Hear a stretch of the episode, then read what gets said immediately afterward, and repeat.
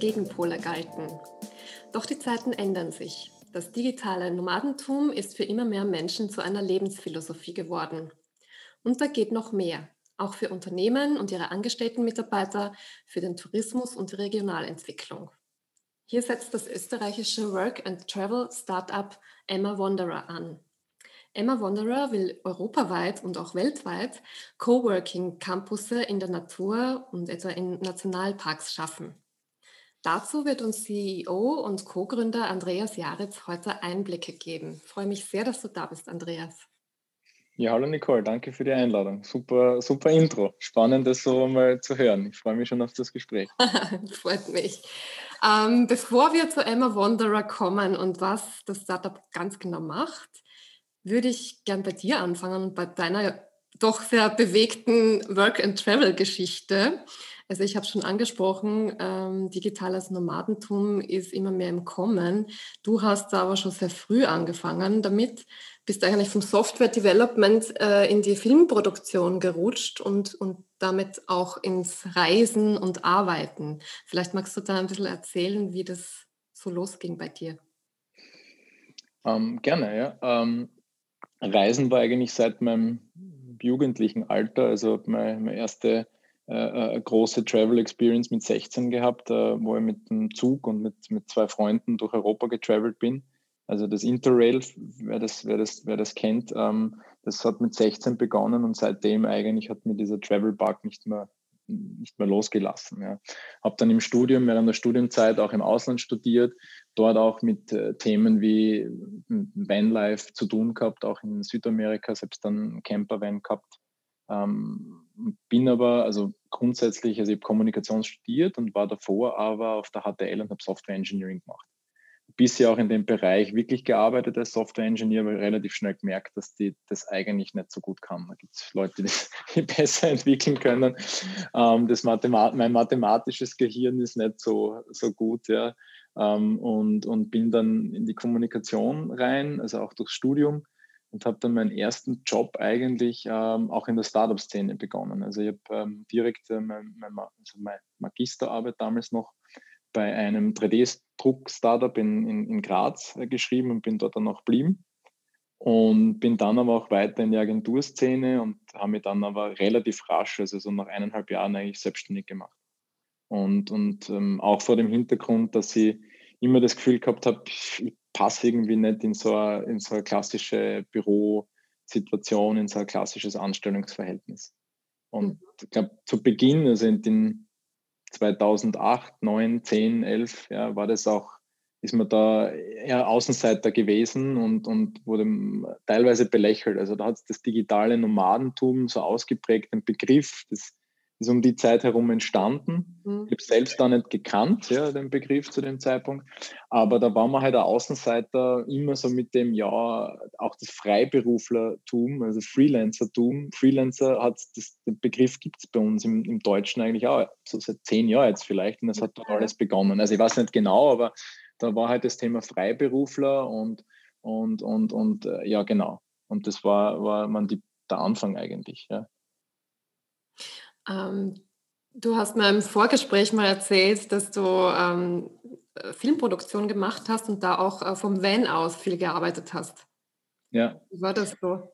Ja, das, das sind wir eigentlich reingerutscht, weil durch die Medienarbeit ähm, ich irgendwann mit einem, mit einem Kollegen zusammen, den ich vom Bundesheer noch gekannt habe und der aus, aus meinem Heimatort ist, Mario Heinzel, haben wir begonnen, einen Reiseblog äh, zu starten und wir waren so der erste deutschsprachige Reiseblog, der sich mit ähm, Sport, also Outdoor-Sport und, und Nachhaltigkeit, nachhaltigen Reisen beschäftigt hat. Diese Kombination war ein absolutes Nischenthema. Ähm, wir haben uns da aber richtig, also durch unsere eigene Reise und, und, und, und Surf-Passion da sind da reingegangen und das ist relativ schnell dann gewachsen, haben uns da ein paar, sage ich mal, ein paar coole Moves auch überlegt, also mit Technologie. Wir waren immer so Medien, Medientechnologie, das hat uns immer fasziniert und haben halt alle Tricks, also Facebook-Apps entwickelt, damit man irgendwie, also Growth Hacking ja, betrieben, ähm, und, und echt äh, lustige Sachen gemacht und sind dann sukzessive reingerutscht in ein Projekt. Ähm, wir wollten ähm, ein, ein, einen Bildband, so eine, so eine Fotostory über die ähm, europäische Atlantikküste machen. Aus dem Blickwinkel von Surfern, aber dort eigentlich Lebenswelten von Menschen zeigen. Also nicht den sportlichen Aspekt, also sage ich mal, das, was jetzt in Richtung Actionsport und, und, und Red Bullesque ja, also geht, sondern eher äh, wollten die Geschichten, kulturellen Hintergründe und die verschiedenen Lebenswelten. Und das hat uns immer fasziniert, also dieser soziologische und kulturelle Aspekt. Und da sind wir immer weiter rein und am Ende des Tages sind wir dann beim Kinofilm rauskommen. Und das ist wirklich, also wir haben auch nicht gewusst, worauf wir uns da einlassen. Ja, also so ein großes, also das ist nicht Videos machen oder Filmchen machen, sondern am Ende des Tages ähm, lief, lief dann unsere Doku die wir da über die, die europäische Atlantikküste gemacht haben, dann auch im Kino und das auch weltweit auf Filmfestivals und, und lief dann in, in Filmtouren und ist eigentlich ähm, innerhalb der einer gewissen Nische extrem erfolgreich gewesen. Ja, also aus einem kleinen eigentlich Hobbyprojekt ist ein Riesending geworden, ohne dass ihr das geplant hattet. Ja, genau. Und das hat uns auch ähm, viel Zeit, Energie, also es hat uns auch überrannt, also auch finanziell. Also wir haben das dann am Ende des Tages dann groß, äh, zum großen Teil selber finanzieren müssen, haben dann schon auch Förderung bekommen, auch vom Land Steiermark, aber erst spät, sehr spät im Projekt. Und äh, das war dann schon auch ziemlich, äh, sage mal, Leidens-, Lern- und Leidensweg. Ähm, und im Prinzip das, das Spannendste, das Lustigste war natürlich diese, diese vielen Wochen, die wir mit den, mit den Vans, also wir haben ein Drehteam gehabt, haben zwei Campervans gehabt und haben im Prinzip aus den Fahrzeugen heraus produziert. Also wir sind direkt an den Plätzen mhm. gewesen, direkt dort gewesen, wo wir auch die Interviews gemacht haben, haben da, sind da eingetaucht, haben mitgelebt. Also wir haben diesen Ansatz äh, gewählt, dass wir sehr tief eintauchen, beobachten und dann, wenn wir das Gefühl haben, ah, da ist jemand, der, der, den könnten wir interviewen, das schaut irgendwie nach einer interessanten Person, die macht was Interessantes, dann sind wir raus und auf die Leute zugestürmt. Und so hat sich das eigentlich entwickelt. Also da, da ist vieles drin, dass wir immer gesagt haben, man muss, also filmemacherisch, man muss an dem Spot sein, der inspirierend ist. Man kann nicht irgendwo im Hotel übernachten, sondern man muss dort sein, wo die Dinge passieren. Und, und das hat sich halt in unserem filmerischen Tun dann auch äh, durchgezogen. Ob das jetzt, man nennt das jetzt Direct Cinema oder ähm, es ist irgendwie auch äh, aus, der, aus der Soziologie, Aktionsforschung, dass man mit, dass man teilnimmt oder teilnehmende Beobachtung. Und das hat uns aus der Uni-Zeit eigentlich sehr geprägt. Und der Mix gemeinsam mit wie wir arbeiten wollten und, und wie wir es gelebt haben, hat dann am Ende dazu geführt, dass man halt ähm, wirklich auch den Beweis antreten hat, 2010, dass wir im Prinzip ja live produzieren können. Also wir haben mhm. Fotos gemacht, haben äh, äh, gefilmt, haben das Material unter schwierigsten Bedingungen auch gebackupt, weil Strom war ein Problem unterwegs, ja, und haben die Fotos bearbeitet im, im, im Produktionsvan, äh, haben die Texte geschrieben und haben das am gleichen Tag noch online gestellt und das ist rausgegangen und die Leute haben dem folgen können. Hm. Das, das ist jetzt aber schon elf Jahre her, das heißt, die, die ganze genau. Infrastruktur, genau. das war ja alles nicht so einfach, ist es ja bis genau. heute zum Teil ja. auch nicht. Ja. Ähm, wie habt ihr das zum Beispiel dann mit WLAN gemacht oder hattet ihr da irgendwelche Lösungen? Ähm, wir haben uns, wir haben Hacks gehabt, also wir haben in unserem Umfeld Techies gehabt, die dann, die uns dann geholfen haben, äh, Verstärkerantennen äh, und, und spezielle äh, äh WLAN-Sticks beziehungsweise äh, Mobile Internet-Sticks ähm, mit denen man auch dann besser das Signal reinbekommen hat. Und am Ende des Tages war es aber oft so, dass man, wir sind an einem Superplatz gestanden und gesagt, okay, wir müssen jetzt publishen. Und hat sein können, dass du irgendwie mit dem Laptop dann auf den Hügel raufrennen hast müssen, um, um, die, um die Dinge abzuladen oder dass wir dann doch wieder in der Stadt fahren haben müssen oder so. Ja. Nur mhm. um, um den Content online zu bringen.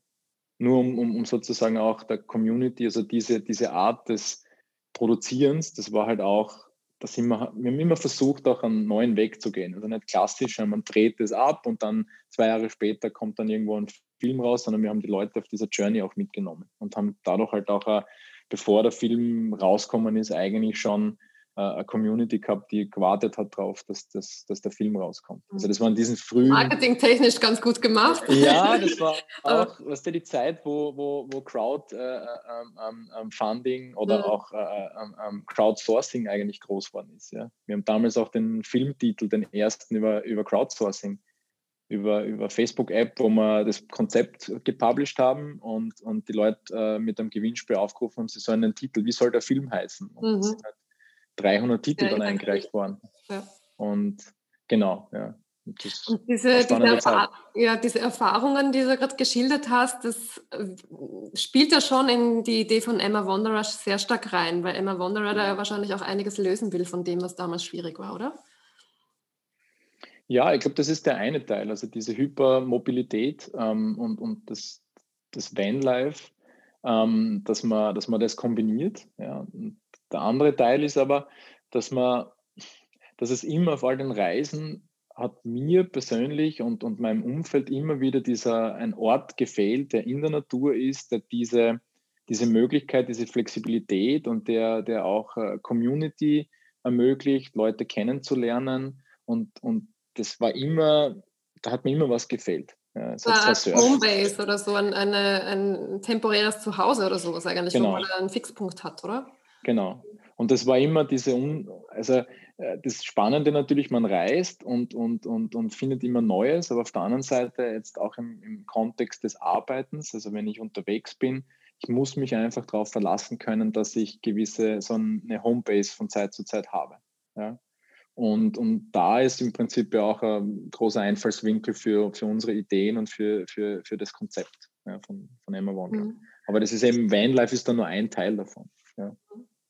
Der andere Teil ist ja, ihr wollt mit Emma Wanderer so einen Fixpunkt schaffen, so ein Basecamp oder einen Campus äh, in der Natur, zum Beispiel in Nationalparks, wo die Leute hinkommen können mit Van oder auch so und dort eben äh, gemeinsam oder für sich arbeiten können, um dann wieder genau, das, zu reisen.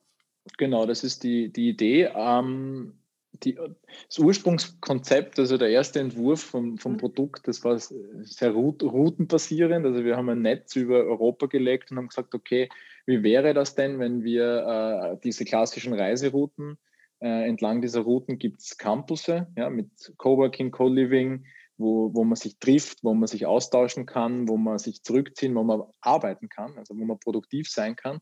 Und man reist entlang dieser Routen. Und zwischen den Routen gibt es dann auch Möglichkeiten, äh, mit dem Campervan äh, an, zu, zu, buchen, wo man übernachten kann und so weiter. Und da entstehen ja auch gerade ganz viele Plattformen in dem Sektor.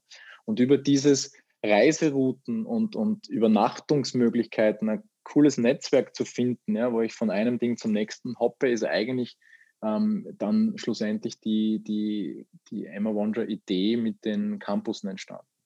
Und da war natürlich der entscheidende Moment, äh, hat der Namen, ja, wann, wann und wo das war. Das war im Prinzip so im ersten Lockdown. Also Covid war absoluter Treiber. Ja. Mhm. Also die Idee gab es vorher schon, aber der erste Lockdown war, hat es dann gepusht, oder? Ja, ich finde, also das kann man, man kann im Nachhinein nicht sagen, genau der Moment, aber im Prinzip die, die Zeit, also als, als Covid zur Pandemie auf, aus, ausgerufen wurde und, und wir uns auch angeschaut haben, also viel Research betrieben und dann beobachtet, was da gerade passiert mit Homeoffice. Ja? Und jetzt komme ich eigentlich zurück und weg vom, vom, vom Vanlife, also Homeoffice, Remote Work und plötzlich war es so, boom, jetzt, jetzt ist es da. Ja. Mhm. Digitales Nomadentum, jetzt plötzlich, jetzt müssen alle, ja, jetzt müssen alle ins Homeoffice, jetzt ist plötzlich ein anderer Ort als das Büro der Ort der Produktivität. Und das muss jetzt klappen. Und das ist, ich glaube, man sagt dann exogen, also das ist nicht von, also die, das ist nicht von innen heraus die Erneuerung, ja, weil für mich oder für, für unser Umfeld und, und für Emma ist es von Anfang an klar gewesen, dass wir, dass Remote Work funktioniert.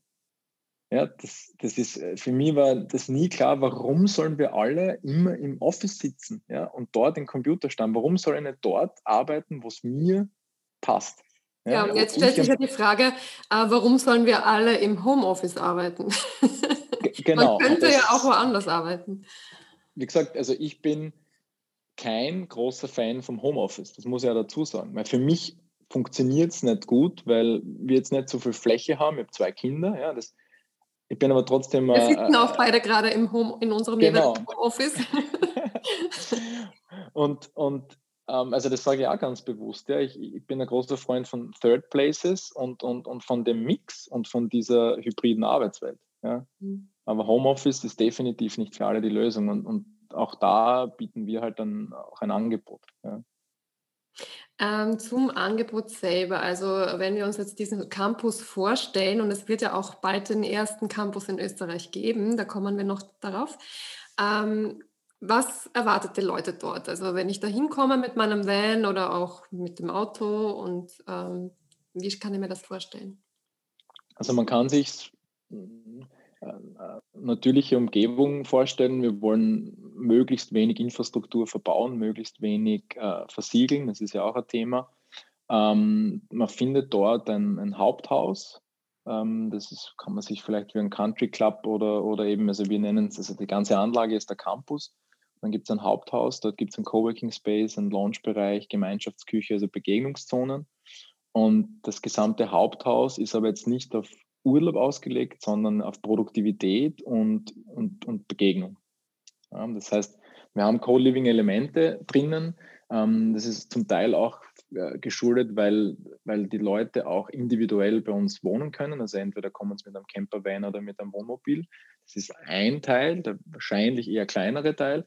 Aber der größere Teil ist, dass die, dass die Leute in Tiny Houses, in Apartments oder in, in Mini-Lofts sozusagen äh, oder Studios, nicht Lofts, ähm, ähm, wohnen können. Und da haben wir uns halt natürlich die Frage gestellt, ähm, was muss, was muss es da geben? Ja, ich, wir wollen jetzt nicht wirklich an so einem Ort wieder Vereinsamung fördern, dass jeder sich immer zurückziehen kann. Wir wollen Privatsphäre äh, ermöglichen und fördern, ja, möglichst naturnah, aber auch Privatsphäre.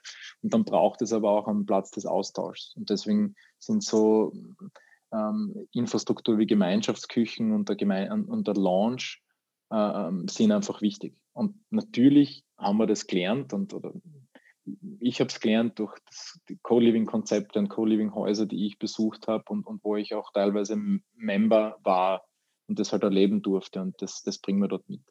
Und es geht uns ganz im Speziellen darum, ähm, dass man austauscht, also dass man quasi in der Natur auch produktiv sein kann. Und dass das auch zu einer, wir nennen es gesunde Produktivität, also das ist eigentlich unser Thema, das wollen, wollen wir fördern. Ja, und, und das heißt, die genau. Campuses sind in, zum Beispiel, ich habe schon erwähnt, in einem Nationalpark oder in einem Naturpark oder wirklich auf jeden Fall von Natur umgeben. Und ähm, dadurch ergibt sich natürlich die Möglichkeit dann zu Outdoor-Aktivitäten, die man dann vielleicht auch gemeinsam macht. Aber, aber was ich auch so stark mitbekomme, ist die Natur als, als Kreativ- und Arbeitsraum auch zu sehen. Und, und genau. mal und ganz raus aus dem Office, aus dem Meetingraum zu kommen, aus dem urbanen Raum zu kommen und mal die Natur zu erleben und, und da wieder neuen, neue Kraft auch zu kriegen, oder?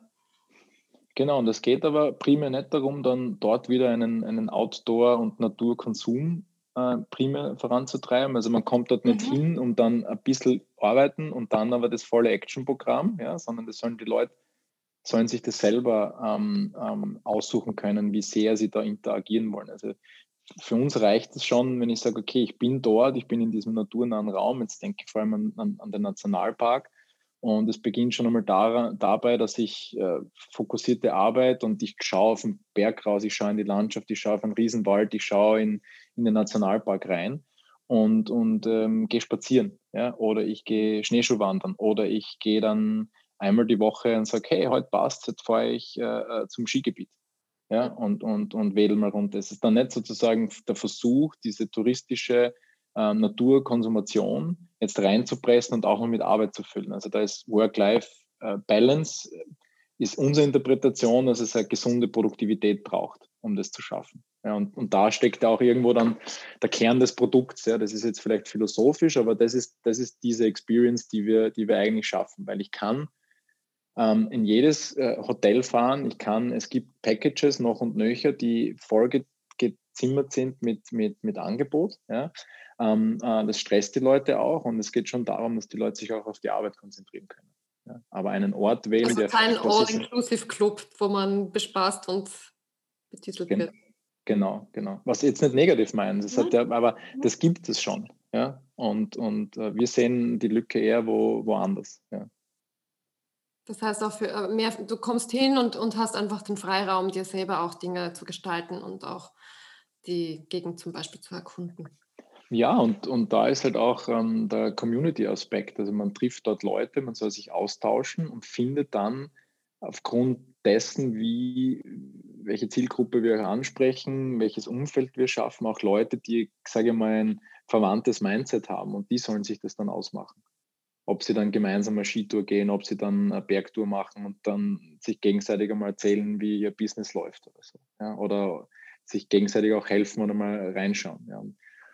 Das haben wir auch gelernt. Also ähm, deswegen vielleicht die Frage, wie Emma Wonder entstanden ist. Wir, wir haben ja auch ähm, 2015, 2016 ähm, Retreats für, für Entrepreneure und für Startups ähm, in Portugal organisiert und da hatten wir auch viel gelernt.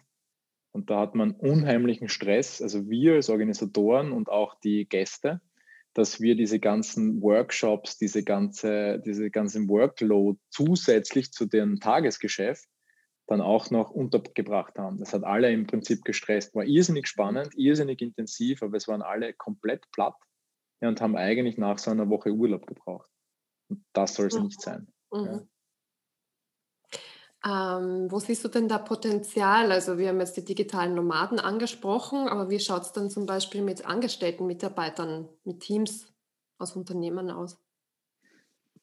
Ähm, da sehen wir, dass es immer mehr Unternehmen gibt, die einerseits erkennen, dass ähm, Remote Work bleiben wird.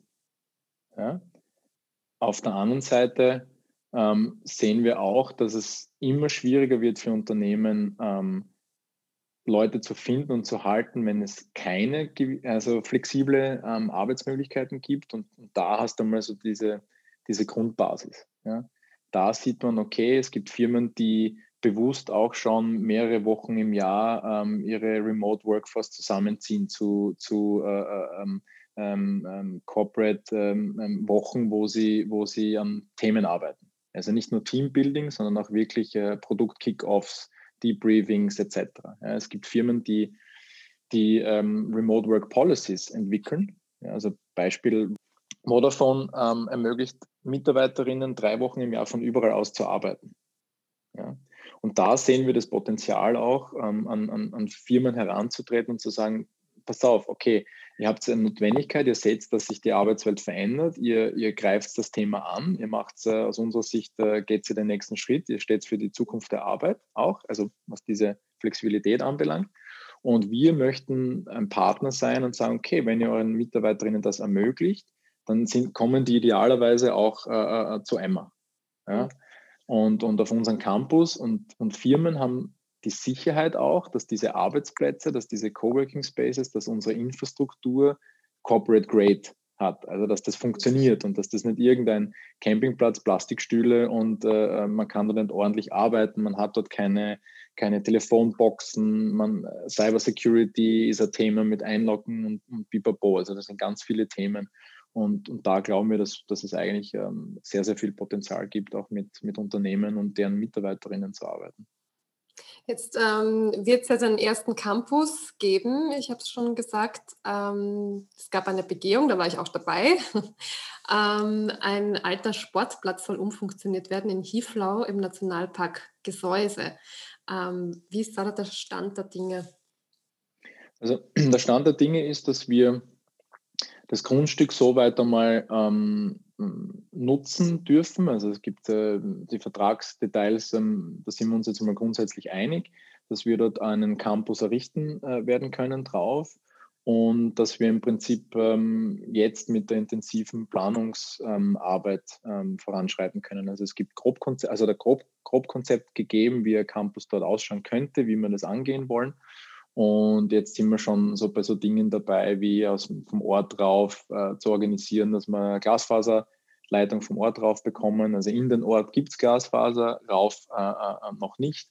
Und dass wir im Prinzip mit unserem Baupartner ähm, das Projekt angehen können. Und idealerweise im, im, Frühling dann die ersten Module schon aufstellen und dort, also ähm, Ende, also sobald der Schnee weg ist, ähm, dass auch ähm, die notwendigen Vorbereitungen für den Bau gemacht werden können. Ja. Hm. Inwieweit ist es da wichtig, die Gemeinden einzubeziehen und auch äh, den Tourismusaspekt, weil im Grunde soll das ja vielleicht auch ein Pull-Faktor werden für Regionen, oder? Ähm, das ist für uns ganz wichtig, dass die, also Gemeinden sind und das Gemeindeumfeld sind ganz wichtige Stakeholder für uns. weil die haben einerseits wahnsinnig viel Interesse, abseits des klassischen Tourismus neue äh, Möglichkeiten in, den, in, die Region zu bringen, neue, neue Wertschöpfungsmöglichkeiten, die auch ähm, nachhaltig sind. Ja, abseits von Monokultur, wie jetzt mache ich nur Agrar, jetzt mache ich nur Industrie, jetzt mache ich nur Tourismus.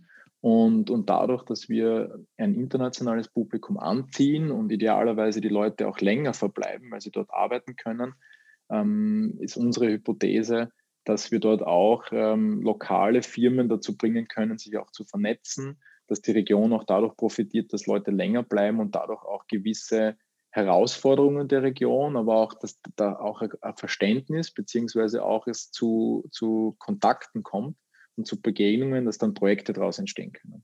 Also ich sage jetzt nicht gleich, dass dann in Hundertschaften die Leute sich wieder, wieder ansiedeln. Ja, es gibt in, gibt in Deutschland sehr schöne Beispiele, wo, wo das sehr bewusst gemacht wird und wo das auch wirkt, ja, dass dann Leute wieder angesiedelt werden, innovative, gut ausgebildete Leute. Aber es geht vielmehr mal in erster Instanz um, um neben dem Tourismus, dem klassischen, ein, ein Modell zu entwickeln. Und da sind die Gemeinden extrem interessiert daran.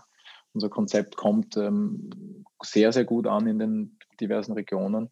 Und das haben wir auch, das sehen wir auch in, in der Obersteiermark. Also beim Nationalpark Gesäuse, Hieflau ist ja an der Eisenstraße.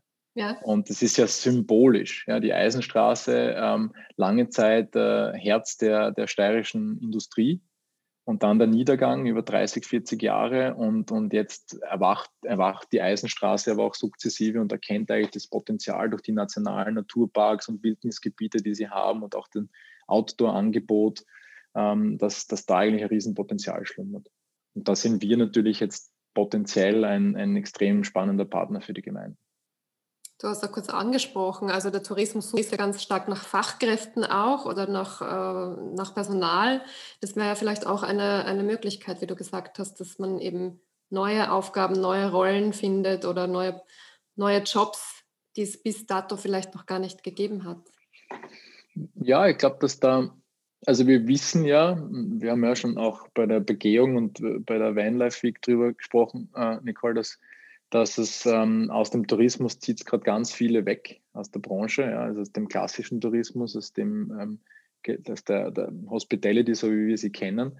Und ich glaube, dass neue Konzepte auch Leute wiederum anziehen können, die vielleicht gar nicht klassisch aus dem Tourismus kommen oder die sich, die, die nicht mehr im Tourismus arbeiten wollen, weil du sagst, okay, ähm, ich, ich bin äh, Digital Worker, ich bin Wissensarbeiterin und ich habe auch Interesse, zum Beispiel äh, Gastwirt oder ich möchte Projekte nebenbei machen. Ja, und diese eindimensionalen Jobs, also das mhm. sehen wir sowieso, die, diese, diese klassischen Lebensläufe, die, die sieht man immer weniger und dass dann Leute, die jetzt sagen, hey, ich bin digital arbeitend, ja, aber ich möchte eigentlich zwei Tage in der Woche anpacken, möchte einen Garten, möchte irgendwo vielleicht sogar im Service oder möchte äh, Community Management auf einem Campus machen. Ja. Mhm. Das, das gibt auch Potenzial. Das schafft auch wieder neue, neuen, sage mal, Dynamiken in den Gemeinden. Ja, dass dort auch Leute, die gut ausgebildet, die vielleicht weggehen oder, oder ziemlich sicher weggehen würden, dass vielleicht auch jemand bleibt und sagt, hey, ich schaue mir das noch einmal an.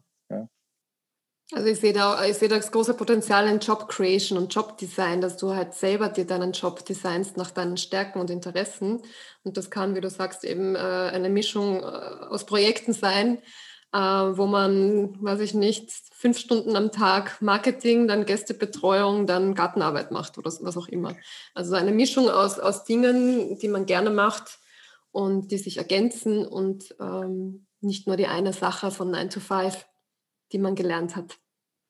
Ich glaube, das, also du beschäftigst dich da intensiv auch damit, aber das ist auch die Wahrnehmung, die ich in, in, in meinem Netzwerk habe. Da gibt es wahnsinnig viele Leute, die extrem gute Produktdesigner, Grafikdesigner sind und die sagen, sie möchten so gerne einen Ort haben, wo sie das und das und das machen. Natürlich, ob sie es dann wirklich machen, das ist die, die andere Frage.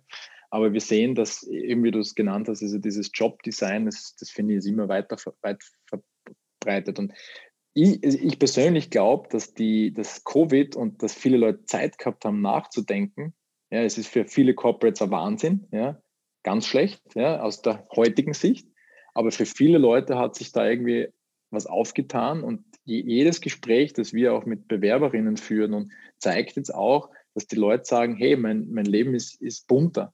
Hm. Ja, das heißt nicht, dass ich nichts auf die Reihe kriege, weil ich etwas fünf, nicht zehn Jahre am Stück mache, sondern man sieht jetzt, dass jetzt diese Diskussion, dass man dieses Jobhopping, all diese Dinge, die man, die man gesehen hat, dass das jetzt immer, sich immer mehr verdichtet und jetzt niederschlägt in, in Lebensläufen ja, dass die nicht mehr so, so linear sind wie, wie früher. Und, und damit müssen wir halt auch klarkommen.